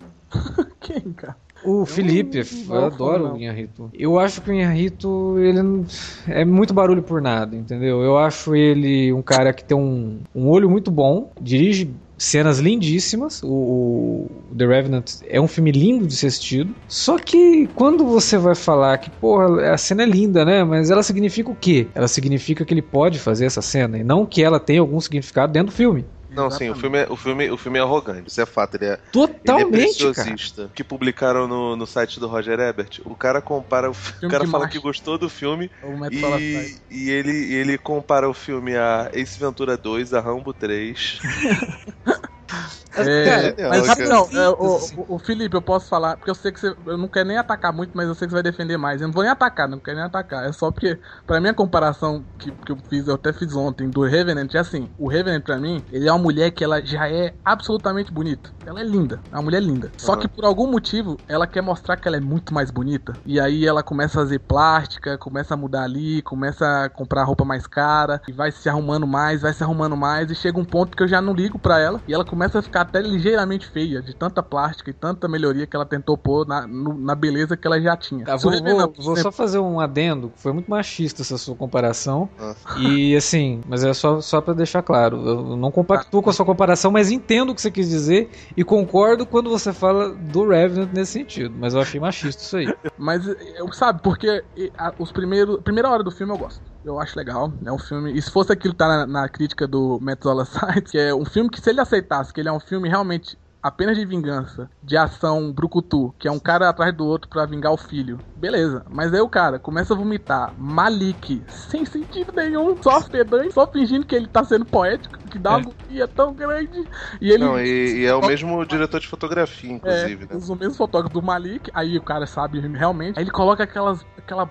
Aquela baboseira com a mulher dele, que é ridícula. É ridícula, é ridícula. Desculpa quem acha que é poético. Aquilo é de um pedantismo e de um vazio tão grande. E ele vai empobrecendo o filme, vai empobrecendo o filme, vai empobrecendo o filme. Que quando chega no mote que é o final, ah, o payback, o ponto mesmo da luta dos dois, enfim. O filme que era realmente ia ser um filme apenas de vingança e tal. Não é um filme tão profundo, não tem nada de tão profundo. Ele se, se já mascarou tanto, de tanta profundidade, de tão foda. Ele foi diretor de Birdman, então, cara, isso que é ruim. O, o, o Inarita, ele me tira tanto filme, depois de Birdman, inclusive até no Birdman, que assim, eu sou diretor, estou dirigindo esse filme, esse filme vai ficar bonito. Igual o, o Alex falou perfeito, é tipo, não é sobre o que tá no filme, é sobre o que ele pode colocar no filme. Ele É. colocar um- uma cena gigantesca. Daí, depois daquele plano inicial lindo, foda de ação, que ele não corta nem nada, que é, é fantástico. Não tem como eu falar que não é. É fantástico. Mas depois daquilo, é, depois do terceiro plano assim, e depois da 45 desgraça que aconteceu com o Leonardo DiCaprio, eu já entendi. Tá? Eu já peguei, cara. E vamos, vamos terminar essa história agora. E, e até um negócio. Eu gosto até, por exemplo, um é um filme de sofrimento cabuloso. A gente tem que sentar com os personagens, sofrer com eles. Spotlight é um filme que você não quer nem ver, né? Pelas desgraças, né? Que é a realidade. E esse, assim, olha como é triste. Olha como foi complicado. Olha a desgraça desse cara. Mas ele mostra tanto. E ele é tão circular. Ele é tão circular, tão circular. Pra chegar no ponto que você sabe que ele vai chegar. Só pra ser pedante, só pra ser grandioso de uma forma estética e di- diretorial. Ele é o filme de dirigido. É, é ruim quando o filme. Ah, tô vendo um filme dirigido aqui. Realmente, ele É. fez aquilo. Só falta o Inharito aparecer em cena, assim. Não, peraí, peraí. Come Nossa. aqui esse capim aqui, depois a gente. Eu aposto que tem um, um, um Blu-ray duplo só com ele fazendo making off. Só filmando. Versão, versão estendida. Mas então, eu acho que o- a questão toda é que você tocou no ponto que pra mim é o maior defeito do Regresso. Regresso é um filme que carece de um roteiro que, que consiga se equivaler a todo aquele aquele É. deslumbre visual. O Alex acho que considera o Regresso melhor do que, do que o Birdman. Achei, Mas mais, assim- achei menos insuportável. Então, é, o problema todo é que existe uma, uma ondinha, ultimamente, de que a forma supere o conteúdo. E, cara, isso é uma coisa que pra mim incomoda de uma maneira gigantesca, sabe? Porque Aí você vê que ele poderia ter. Ele trata de temas ali como a ganância. E ele utiliza um, um ícone, né? Que é um, um círculo que o menino desenha no cantil. Que ele Uhum. trabalha numa cena que justamente fecha um ciclo que é que vai revelar que a menina que o- a filha do índio lá estava o tempo todo com o cara que contratou o mesmo índio para poder pegar as peles e aquela coisa toda. Cria um ciclo também. É a única coisa realmente que tem algum significado no filme é isso. E ainda assim não é nem de longe profundo como ele Não. faz parecer. Como Não, ele não, faz não é, Não, não, não. Não é, não é profundo. é. Não é nem profundo e Não, é não extremamente na cara, né, cara? É. Não tem nem como você não tirar isso do filme, porque t- tanto Ele não é desenha profundo pra que você. o filme, tanto, tanto não é profundo que o filme não tá concorrendo ao, ao, ao Oscar a premiação de roteiro. nem, Então, nem tipo, poderia, não tem nem como. Não poderia, porque o filme, nesse ponto, ele é vazio. Eu não acho profundidade nenhuma nessa questão. Os planos e tudo, é evidente que quer dizer muito mais do que, do que propriamente o, o roteiro ali na mão. Mas, cara, o, o produto bruto que ele tem não é, não é grandes coisas. E eu vi muita gente falando, ah, não, o filme fala sobre a questão dos índios, não sei o que. Foi, cara, tem Nossa, um mas não filme... fala mesmo, cara. Então, Caralho, Tem um é filme, tem, tem um filme na própria premiação do Oscar que infelizmente pouca gente vai ver, por, até por, por ser um dos candidatos a filme estrangeiro, que é o melhor dos filmes estrangeiros, muito melhor do que o que vai ganhar, que é o Filho de Saul. Chama-se O Abraço da Serpente, é um filme colombiano que mostra de, de uma maneira bastante, aí sim, poética, sobre como aconteceu a devastação dos povos indígenas da Amazônia. E, meu irmão, o filme é absurdo. O filme é lisérgico, o filme é poético, o filme é bonito, o filme é lírico. É tudo isso que estão falando em relação ao, ao filme do Inharitu, só que é de verdade, entendeu? E a, a mesma característica das premiações que talvez aconteçam com o regresso vão ser as características que vão premiar com certeza o Filho de Saul. Que é tipo assim. é, apostar num, num tema que a academia adora abraçar, no caso do Filho de Saul é um filme de, de, de holocausto, e no caso do Regresso é um filme grandioso, grandiloquente e, e arrogante, e, e é uma premiação que, que basicamente valoriza pra caramba a forma em relação ao conteúdo, entendeu? Tipo assim, são, são tem- uma, uma hora até que ele dá uma brincada, tipo, ele vai fingir que, que o filme vai ser todo em plano sequência, ali no, naquele começo vai, ah, ah, ah, aqui, olha o Tom Hardy quebrando aqui a, a sequência, olha que doideira, não sei o que, ele era o Mad Max, agora ele é cheio de cicatriz, olha como ele é mal. E- esse tipo de brincadeirinha é, é meio, ó, muito falso. E, ah, nossa, e ele é maniqueísta na, na, na- na concepção dos personagens, né? Não, Não, mas não teria como o Tom Hardy não ser vilão, né, cara? Olha o jeito que ele mostra o personagem, sabe? Mas, Alex, por exemplo, sabe que eu acho que a única diferença entre Mad Max e Revenant é que um é honesto e o outro não é? Porque o, o, o Mad Max, ele aceita que ele é um filme de forma, né? Sim. E de eh, gênero e que não é profundo. Ele não é profundo. Ele é sobre aquilo ali. E ele mostra aquilo ali.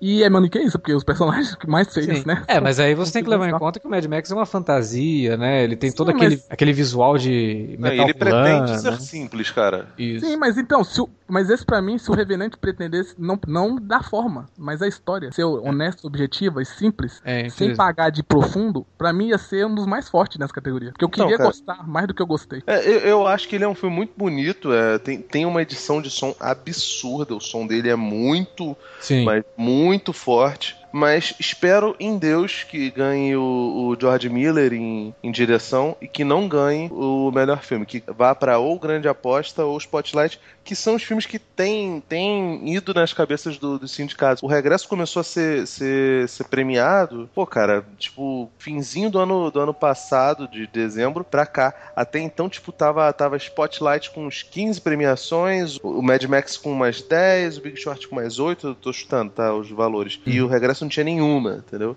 Só que aí veio BAFTA, veio muita coisa. Globo de Ouro, aquela porcaria. É. Aí vamos lá dar o prêmio pro regresso. É, realmente. Mas, de novo, gosto do filme apesar do Inharito. É, apesar do Inharito, eu acabei gostando. Vejo todos esses problemas que a gente citou aqui, mas. E é um dos motivos que eu digo, assim, que esse, esse Oscar tá, tá bacana. Né? Porque me fez gostar até do filme do Inharito. Eu acho Mas que a o que lista eu esse acho mais tá- bacana tá- também desse Oscar desse ano é que, por exemplo, você- eu acho que, por, na- por exemplo, quem tá na categoria de diretor pode ganhar sem ganhar filme, por exemplo. Porque eu acho Sim, que filmes que, por exemplo, eu não acho a direção de Spotlight a mais fantástica, mas pode ganhar de filme pra mim, porque eu acho que merece. Ele É. é. short, inclusive. Mas eu colocaria, por exemplo, um outro diretor, e eu acho que não tem nenhum problema fazer isso. Sim. Só que, igual você falou, o meu medo também tá começando a, a, a crescer pra essa vertente que você falou, de ganhar direção, o Inarito e outro filme ganhar, não o Revenant. Tô É. quase, eu tô temendo isso, tá muito crescendo pra isso, essa vibe aí mesmo.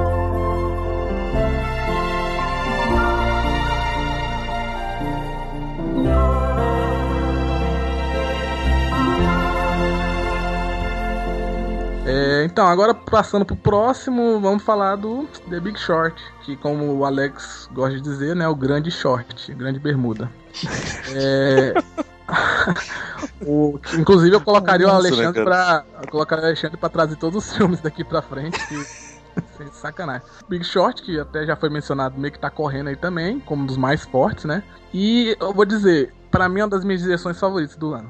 Sabe qual eu acho o problema de The Big Short? É que tem gente, até a maioria crítico, que quer se incomodar com a quebra da quarta parede. Acho até sensacional. Tem Aí depois quer- elogia o Deadpool, né? É, tem gente que já quer automaticamente odiar. Eu não gosto. Tem Mas não é isso não, gosto. cara. Você sabe o que eu tenho, tenho percebido um pouquinho no Big Short? Ele trata de um assunto de difícil compreensão. E ele é didático. Você entende de, de- de ação da bolsa? Você entende Não, não, ninguém-? Ninguém entende essa porra, velho. É, Até o filme fala que eles colocam termos difíceis para só eles entenderem você Exato. de burro.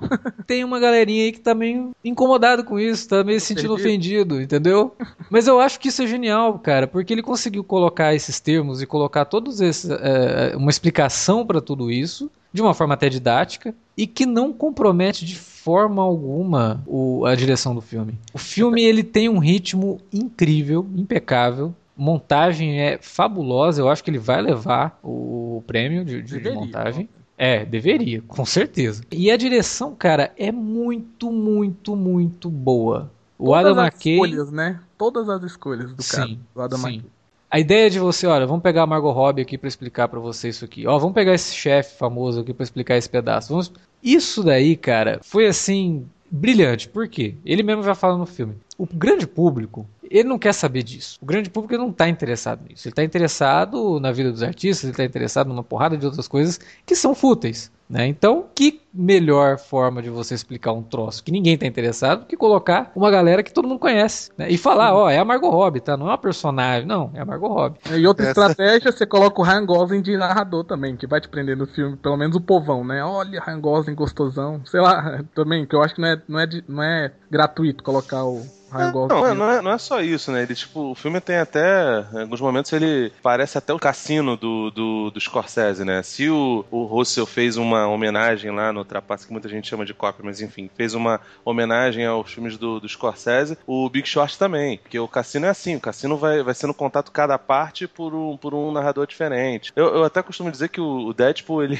ele é tipo, ele fez o que o, o Grande Aposta fez, só que pra uma, uma galera mais bazingueira, pra fã de The Big Bang Theory, né? Então, é- e é mais ou menos nesse, nesse, nessa pegada. Mas assim, o, o que eu achei mais louco do, do filme é que ele subverte aquela coisa do Technobabble, né? Famoso, especialmente em séries de ficção científica. ah, o Star Trek Nova Geração era assim. Tipo, tinha um cara que falava, ah, não sei o que, o ripimboca da parafuseta, se juntarmos isso daqui, vai dar um- uma parada muito louca. E no final o cara falava, é como botar uma banana num cano de descarga, entendeu? Ele faz isso ao inverso. Ele pega uma parada que, uma coisa que é muito complicada das pessoas entenderem, explica de, de maneira bem didática, através de, de, de pessoas famosas, né? Você imagina a Selena Gomes falando sobre, sobre bolsa de valores, você imagina, sei lá, strippers no meio, strippers na, na puta que pariu, comprando casas e não sei o que, e percebendo. Então, tipo, e, e- e ele brinca de uma maneira bem cínica com todo o cenário político e econômico dos Estados Unidos que, sinceramente, é, é como se ele pegasse uma bandeira capitalista e, e pusesse fogo nela. É, ele não, brinca com uma coisa séria. E, e, e, sem ser, ser aquela parada, não, somos uns soviéticos, que esse negócio todo.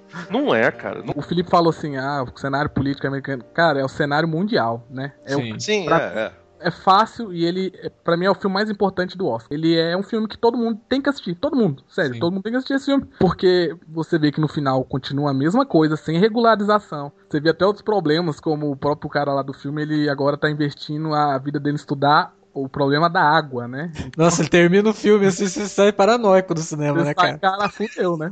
o cara ele previu. Mas enfim, ele é o filme mais importante e o mais legal. Tudo que o Felipe falou, eu só vou acrescentar que, por exemplo, ele faz isso tudo sem deixar de ser cinemático e não, não faz de quebrar a quarta parede. Por exemplo, tem uma cena que o Steve Carell tá conversando com um cara no cassino. E esse cara tá falando. E aí, ao fundo, toca uma. tá tocando a música do Guns N' Roses, só que acústica, tipo uhum. no karaokê, saca? O, o Steve Carell tá tentando entender o que o cara tá falando pra ele, né? Aí, conforme o absurdo vai aumentando e o Steve Carell vai entendendo, aí a música muda. Aí ela começa a, a versão normal. E aí, quando o Steve Carell realmente ele vê o que, que tá acontecendo, ele fica totalmente puto, a imagem congela, a guitarra vai louca e vem a narração. Então, tipo, ele até nisso, em sonoplastia, é quase que o Scott Pilgrim faz, assim, a brincadeira com som, ele faz narrativamente, porque é importante pro personagem. Ele tá começando a compreender aquele problema, ele começa, ele compreende e depois ele. ele aquele se... barulhinho, aquele barulhinho, né? Vai se transformando é. na música. E ele se choca. Dito. E aí, quando choca, ele dá uma congelada e te. que te faz ver que é mais importante o que ele vai falar agora, né? Gelada, ele define para você o problema. Então, cara, tem, nem, tem nem que falar, tipo, das direções mais,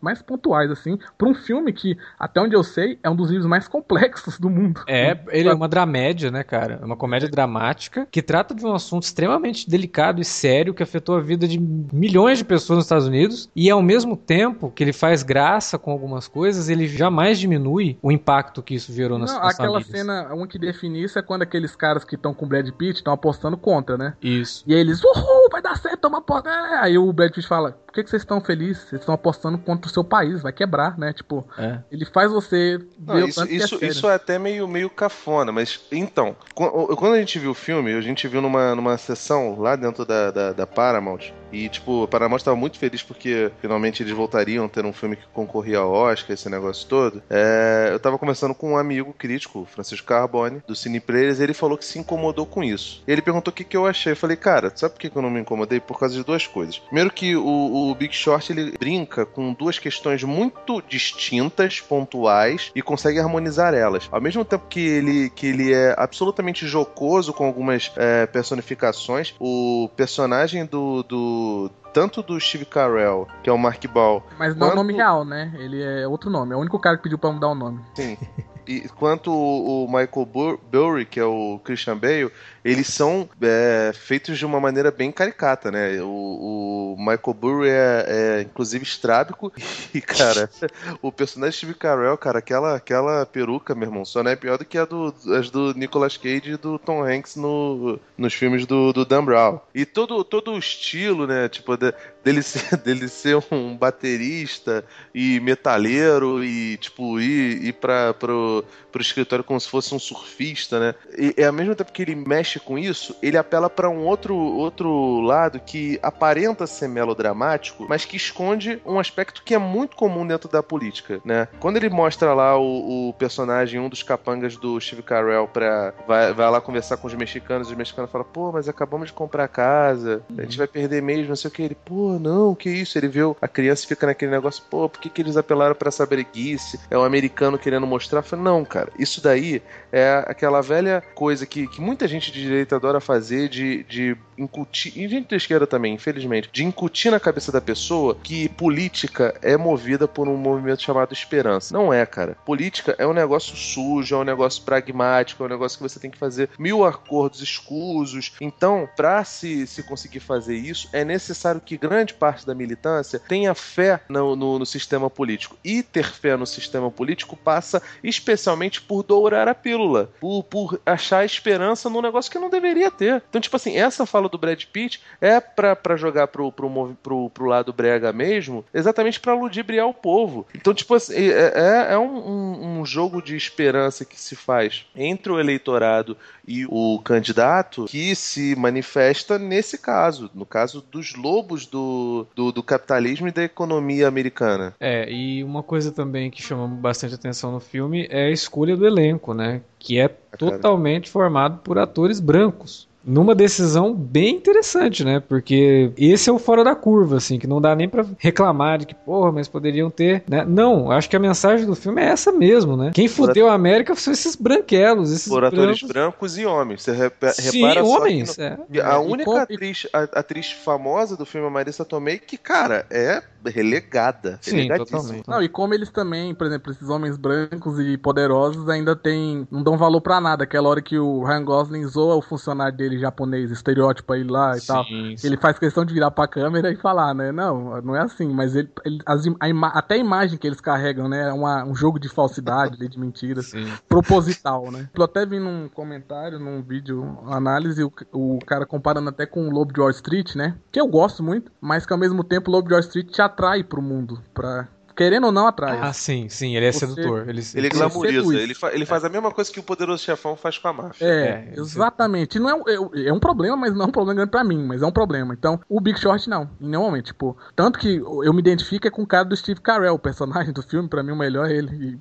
eu acho que ele deveria estar até no lugar do Christian Bale. O Christian Bale só tá porque você falou de cari caricatura e eu acho que o Christian Bale é o mais caricato ainda, por isso que foi para. Ele grita muito, né? Ele... É, não, e o olho, é tipo, é a é. receita. Ah, ele, ele, toca a bateria, cara. Mas o, o Steve Carell eu acho até menos caricato, cara. Eu acho que ele, ele tá dando ali uma atuação bem honesta de um cara que. O, o, o, o cara da vida real é assim mesmo, ele é putaço, ele é escroto. Ele sai. Diz, os caras falaram que todas aquelas cenas que ele sai, atende o telefone, aconteceram, tem gravado. Ele atende o telefone e sai. ele tá falando, atende e sai, vai embora. E, cara, que virada de carreira, hein, cara? Que virada. Quem imaginaria que o Michael Scott ia conseguir. Eu, eu particularmente, gosto muito do Foxcatcher e o, a grande aposta é, tipo, a determinante para mostrar que esse cara sabe fazer outros papéis uhum. e, e sabe fazer de uma maneira absurdamente boa. E, e só para terminar, não sei se vocês também, mas eu acho que até ele é o personagem meu do público, pelo menos o que o filme quer que a gente seja, que é ficar puto com o que os caras estão fazendo, né? Eles são uma bússola, né, moral. Ele, ele é bem cena, orelha nesse ponto. Tem, tem várias, a cena que você falou, que você, ah, pode ser melodramático, então ser americano lá na família, que lá, na verdade, ela, ela é, é mais para ajudar a didática, para explicar que é o que rolou muito, que é, nego fazia hipoteca, sei lá, o cara alugava as casas, mas ele fazia hipoteca. Aí ele tinha que pagar, então todo mundo tinha que ir embora, independente se você tá com aluguel em dia. Mesmo ela sendo meio triste, também explica algo que rolou muito, que era uma escrotidão. nego, você tá refém do cara que tem a hipoteca e você tem que sair da casa e foda-se, né? Não vai. Você pode estar tá com aluguel em dia e tal. E tem a cena com a, a, a Melissa Léo, acho. Melissa Léo. Que também é fantástica. E com a. Tem várias cenas assim pontuais que é o Steve Carell, puto, mostrando, caralho, não é possível. Sério? Sério isso? E eu acho que por isso é o filme mais importante, porque como eu disse, no final, tudo que mostrou ali, tudo te deixa puto, tudo que quebrou, não só os Estados Unidos, e o filme até deixa claro, é, todas as outras economias estavam dependentes, né, as grandes Europa e tal iam quebrar por causa disso. Deixa claro isso. É para você, cara, isso que é importante. E é um filme, o mais legal é que ah, é um filme importante, é um documentário, vou dormir, filme chato, preto e Não, é um filme que ele diverte. Você presta atenção, você, ele é rápido, você não fica querendo que ele acabe, mas é um assunto bom. Ele é tipo aquele professor mais legal que você teve na escola, ele te fazia aprender sendo engraçado, então dando analogias legais que você conhecia e tal. Ele é um filme é. quente, né, cara? Diferente do Margin Call, ele não é frio. É, não, é, ele tem uma energia, ele tem uma energia mesmo. Sim. Tem uma energia que te leva, assim. Então, cara, pra mim é um filme. Pra mim, assim, eu queria que outros ganhassem, mas acho que é, eu tô sendo político. Eu queria que ele ganhasse para mais gente ver ainda, assim. Ver ele pensar melhor do que tá acontecendo. Porque é isso, o cara previu lá, quantos anos antes? Sete? É, cinco ou sete anos. anos sei lá. Olhando os números, né? Ele foi um, ele só parou e olhou os números. Ninguém fez isso. Ele parou e analisou todos os números que estavam rolando e viu que ia dar, velho. Se a gente parar e ver, gente, é porque ninguém, a gente não olha, nem os caras de Wall Street olhou, né? Eles foram pegos de surpresa. Ele foi nos bancos, os bancos ria da cara dele, né? Apostando contra os bancos. É. Então, assim, para mim é essencial esse filme. Ele, para mim, ele deveria ganhar, mas não sei. Tem chances, mas eu acho que não vai. Mas para mim ele deveria ganhar. É, eu E acho assim, que cara, esse é- daí também é uma das minhas escolhas e o próximo que a gente vai comentar também. Eu gostaria muito que levassem justamente por conta disso que o Igor falou, que é de das pessoas realmente se interessarem pelo filme e assistirem, porque ele não é um filme chato, ele trata de um assunto espinhoso, mas ele torna o negócio compreensível, sabe, pro, pro público em geral, assim, e tira esse público do lugar comum e do pensamento de que estamos todos isolados, né? O que está acontecendo em determinado ponto é por conta só desse determinado ponto, e o que aconteceu lá fora não reflete o que acontece aqui com a gente.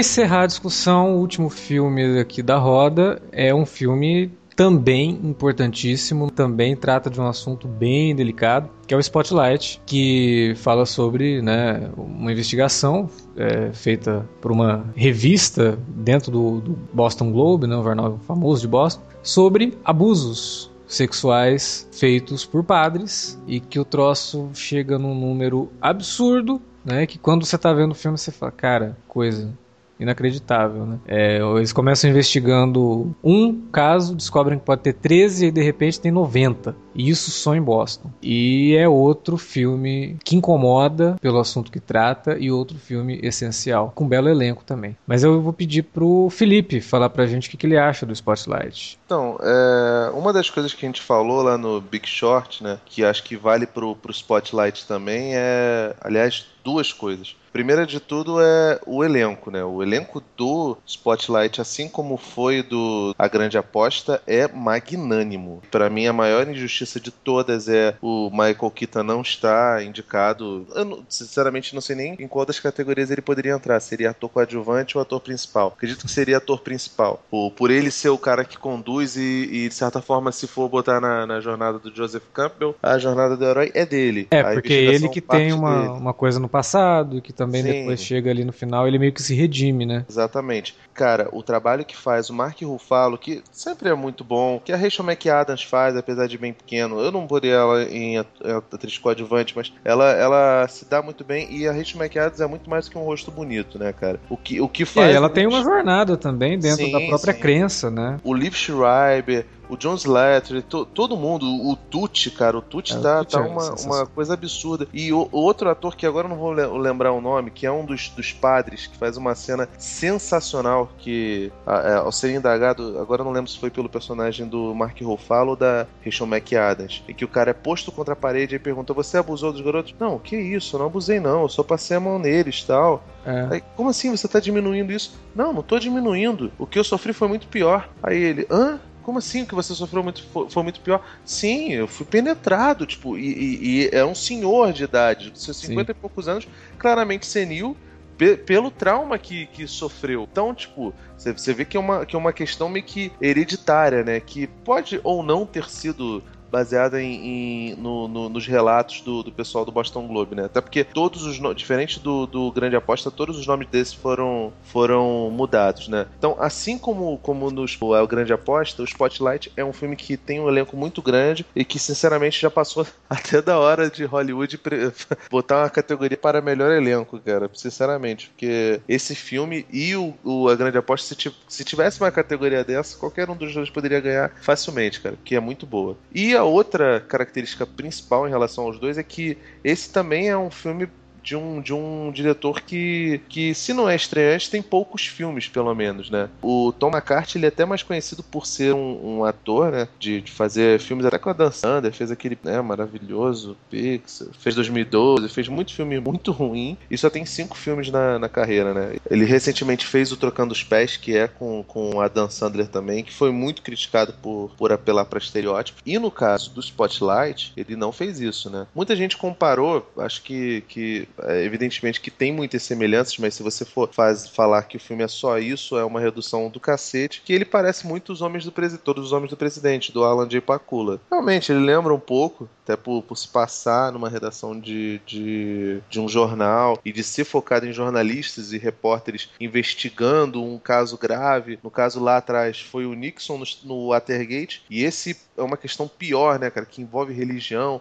e que envolve mais uma, uma porção de coisas. Mas, cara, Spotlight é muito mais do que isso. E a direção que começa bem tímida, vai crescendo, crescendo, crescendo, vai numa, numa ladeira absurda para no final estourar e, e, e, se mostrar algo mais presente é, é assustador. Se, Ela vai crescendo junto com a descoberta dos personagens, sim, né? E o, o espectador regresso... vai se identificando com aquilo. Exatamente. Se o regresso tem esse problema que você e o Igor ficaram falando de olha, nossa, tem um diretor ali mexendo nesse negócio todo, o, uhum. o Spotlight é exatamente o contrário. O diretor ele, ele faz uma parada parada bastante econômica, como é o cinema clássico hollywoodiano no começo. Ele vai naquela onda meio, meio John Ford, meio Clint Eastwood, e no final, meu irmão, a coisa estoura e cresce junto com, com as descobertas em relação às coisas e, e, consegue mexer demais com tudo, cara. Mexe demais com, com informação, com, com o jogo da informação, mexe demais com, com o emocional, porque é um tema caro e porque, sabe, são crianças sendo, sendo abusadas, são casos de pedofilia e em momento nenhum ele mostra uma criança. Ele não, não apela para esse sensacionalismo, não. Ele mostra homens de meia idade que foram abusados durante um tempo. Ele mostra homens de meia idade que, que eram claramente homossexuais, que tinham todo o trejeito de, de, homossexuais e que eram abusados por padres exatamente por não serem a, abraçados por ninguém, inclusive por suas famílias. Ele mostra todo esse tipo de abuso sem chegar e apontar o dedo na cara, mostrar um padre safado, sabe? Com uma cara uhum. de mal, com uma sobrancelha grossa, nem nada disso, e sem mostrar criança, entendeu? Ele foge do sensacionalismo de maneira maravilhosa. Ele é o anti da Atena e o anti. aquele Marcelo Serrende lá. Ele, ele consegue emocionar o público com toques de telefone, cara, na cena final. Cara, aquilo, meu Deus do céu, isso aí arrepiado. É de arrepiar aquela cena, cara. A hora que eles estão entrando no, na, na, redação, né? Nossa, mas cadê todo mundo? Não, a gente teve que mandar lá pra, pra Spotlight e tal. E eles entram, o telefone tocando, o telefone tocando. E aí tá lá, né? O Keaton entra na sala dele, o telefone tocando, e ele olhando tudo aquilo, caralho, né? Olha o que a gente conseguiu e o telefone dele tocando até que ele finalmente atende, né? É, Como Walter Robbie Robinson e Mike Nânimo, né, cara? Tipo, o, o, modo como ele conduz a coisa. E assim, é. O, o Birdman, ele, eu, eu acho que ele deveria deveria ter ganho o Oscar pelo, pelo Birdman e acabou não acontecendo, né? O Birdman possivelmente seria o, o último filme, né? O, o, último. O canto do cisne do, da carreira do, do Keaton.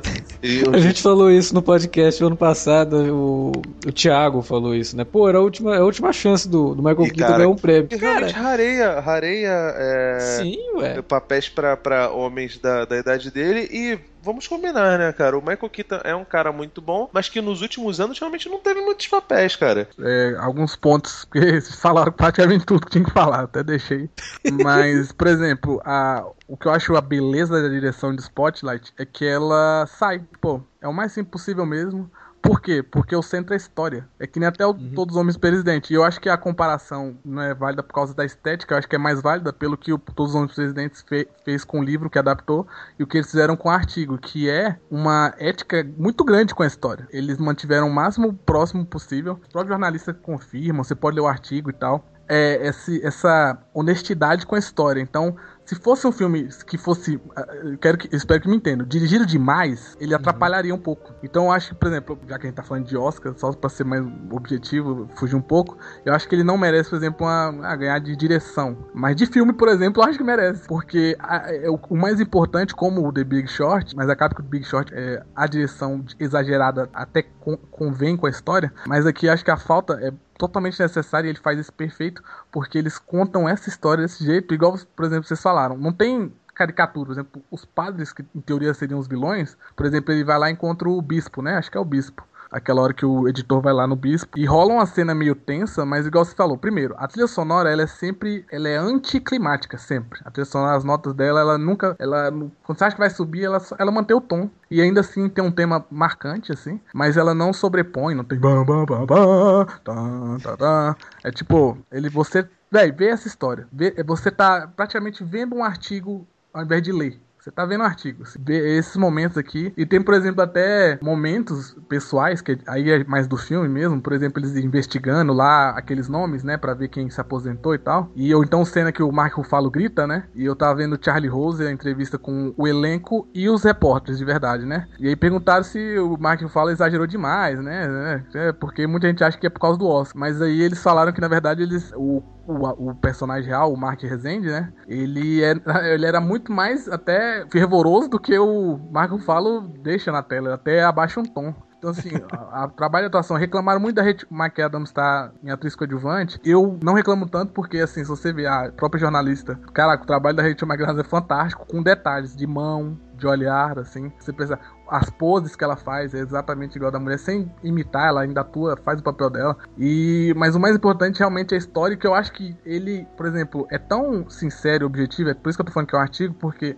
um, em nenhum momento eles atacam a igreja. Eles estão falando daquela história, do que aconteceu, dos fatos que foram revelados. É, o ataque às pessoas, não à instituição necessariamente. Exatamente. Tanto que o, o ataque à instituição é mais pela, pela inércia e, e pela, pelo não, pela não investigação do que qualquer outra coisa, né? Sim, com, e ele Pelo cobertamento. É, assim. e ele separa bastante. Conivência. Por exemplo, enquanto o filme ele faz essa separação muito bem, muito claro. Por exemplo, a gente. a- porque eu vi numa sala com muitos velhinhos, por exemplo, um cinema cult que tem aqui em Brasília e só vai os velhinhos, saca? E muitos, obviamente, são católicos e tal. Mas em nenhum, nenhum momento ninguém levantou da sala, todo mundo tava investido na história, porque você sabe que o- a direção ela deixa claro que são e o roteiro, que são os jornalistas fazendo aquele trabalho e que até os jornalistas, mesmo que tem aquela cena que fala, ah, já fui católico e tal, eles não queriam, eles não queriam que aquilo fosse verdade também, né? Claro Só que não. Só que eles estão buscando a verdade. E um outro papel que eu acho que é o mais importante desse filme é mostrar a importância do jornalismo quando você dá tempo pro jornalismo. Ah, que é um dos maiores problemas, que é você entrar no Facebook, 400 mil posts, um querendo sobrepor o outro pra ser o mais rápido e nenhum tem a verdade. E assim, isso que é importante, que fala que o jornalismo tá morrendo e tal, e realmente tá mesmo, porque ninguém se dá o luxo de dar, sei lá, pagar seis meses pro jornalista pra eles fazerem uma reportagem, né? Em seis meses, por exemplo. Mas isso é importante pra nação, cara. Essa reportagem deles mudou meio que o cenário, assim. Realmente, depois disso teve muito mais investigações e, e caiu muito, muito mais as máscaras dos que são os problemas. E o filme também deixa claro, não, não é a igreja, não necessariamente todos são. A igreja é encoberta,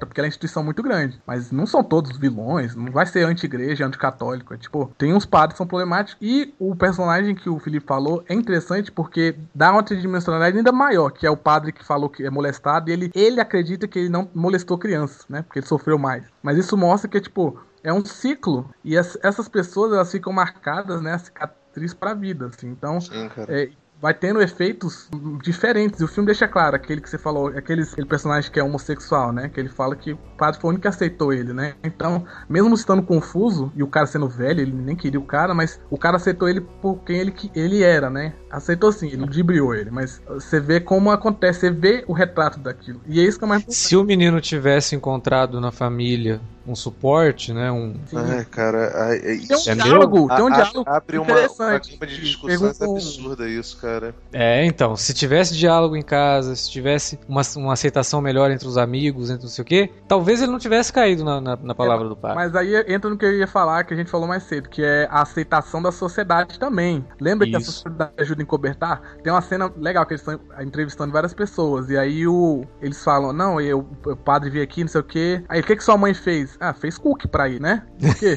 Porque eles falavam, velho, o padre ir na sua casa é tipo, lá, é, velho, lá é, é Estados Unidos, mas em qualquer lugar, por exemplo, pobre, né? Um padre, Uhum. se você é católico ir na sua casa, realmente escolher sua criança pra ser coroinha, sei lá, é um Se sente se importante. sente importante, porque você não tem muita coisa num bairro pobre, por exemplo. E aí isso ludibria as mães, velho, que preferem não ver. E as mães, muitas mães mostram o filme que negligenciaram os filhos, né?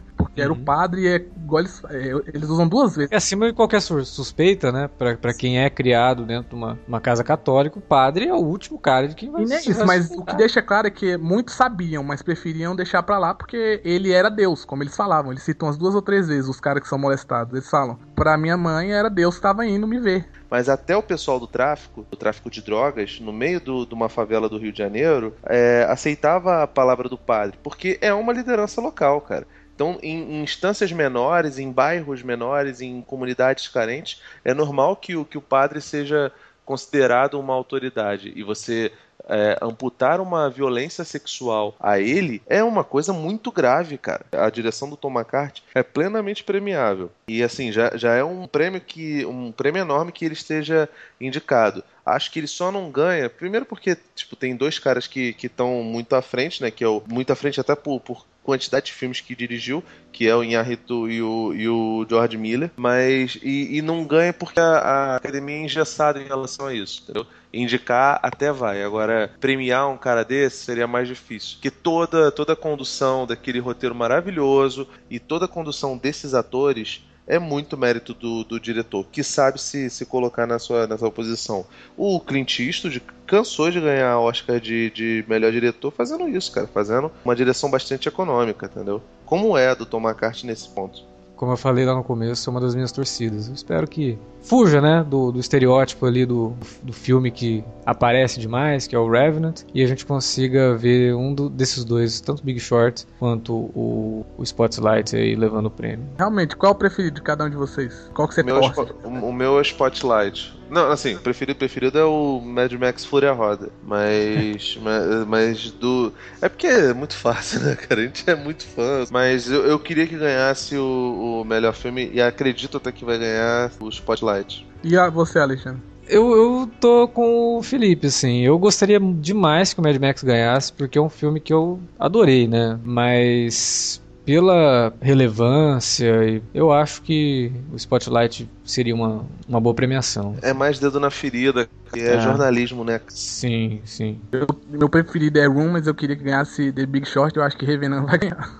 É. Entre essas três divisões, o meu preferido, o que eu queria que ganhasse e o que vai ganhar. Posso colocar assim. Mas espero que, pô, se Spotlight ganhasse também, não ia me deixar triste, não. A gente quer que ganhe os filmes que a gente sabe que realmente porra, sabe? Merece. O que, o que, e... pô, não é que eu acho, né? Porque, ah, ah vitória se não tá nem mais, pô, uma vitória realmente seria uma vitória, né? Daria muito mais importância, sim, sim. valor para esses filmes, porque já foram reconhecidos, eles foram tão profundos e tão, assim, bons que eles foram reconhecidos até pela academia que é burra, digamos assim, né? Então, só é. de estar tá ele, agora falta só mais ele ganhar.